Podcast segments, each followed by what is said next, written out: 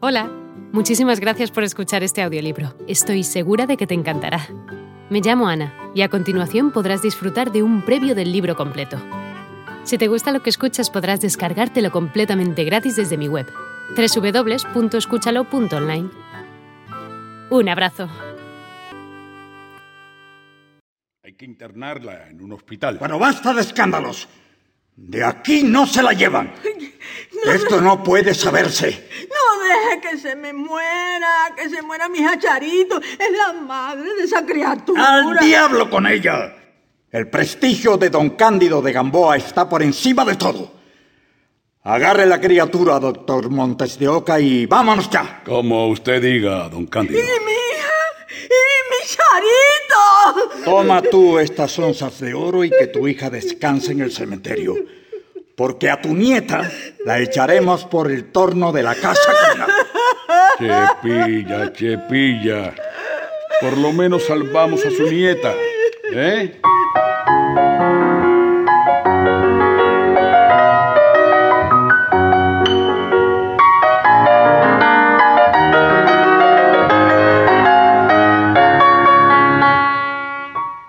Habana seguía siendo la misma, señorial y altiva ciudad capital de la bella isla de Cuba, con su parte vieja de empedradas calles que llevaban entre muchas a la muy visitada Plaza de la Catedral, donde se alzaba en su prestigiosa estructura colonial la iglesia más importante de la hermosa ciudad. Leonardo. Leonardo de Gamboa.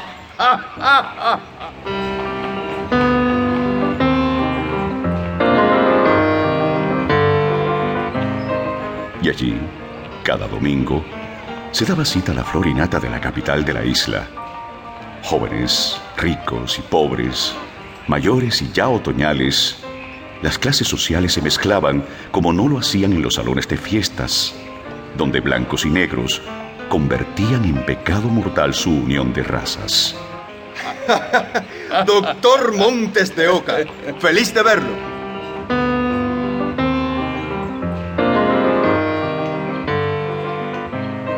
Si algún joven caballero era la imagen perfecta de La Habana de aquel entonces, ese era Leonardo de Gamboa. Alto, espigado, musculoso y de inmensos ojos verdes de pícaro mirar, por la mezcla española-cubana que primaba en aquella Habana colonial de entonces. Sí, así era aquel hijo consentido de don Cándido de Gamboa, al que ahora estrechaba la mano bien cuidada el doctor Montes. Siempre es un placer saludarte, muchacho. ¡Qué bien! Lo mismo le digo, mi estimado doctor Montes de Oca, al que tanto distingue mi padre. Es un placer verlo, aunque a quien quisiera ver, y no se lo niego, es... No, mejor ni se lo digo, para que no le vaya con el comentario al autor de mis días. Me mataría. Sería incapaz, Leonardo. Yo sé guardar secretos y he guardado muchos. Ay, pregúntaselo a tu padre, si no. Pero, ¿por qué dices que tu padre te mataría? Porque se trata de una mujer, la más bella que hay en esta, mi Habana querida, al menos para mí. Daría lo que fuera porque me correspondiera. ¿Y qué lo impide, muchacho? Lo de siempre. En esta Habana de ahora no somos iguales, pero eso a mí me hace las cosas difíciles, pero no imposible. Yo nunca pierdo una batalla en cuestiones de mujeres. Y he tenido muchas.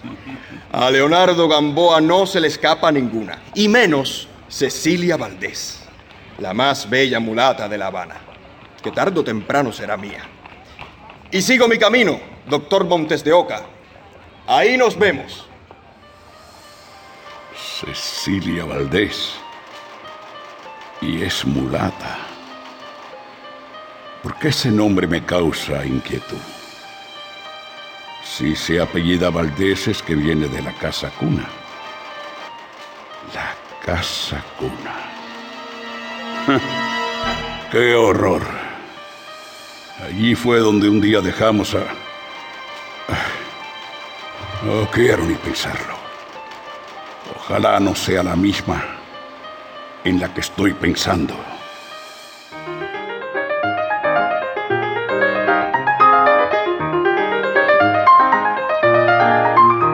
¿Y ahora para dónde vas tú, Cecilia, mi linda nieta?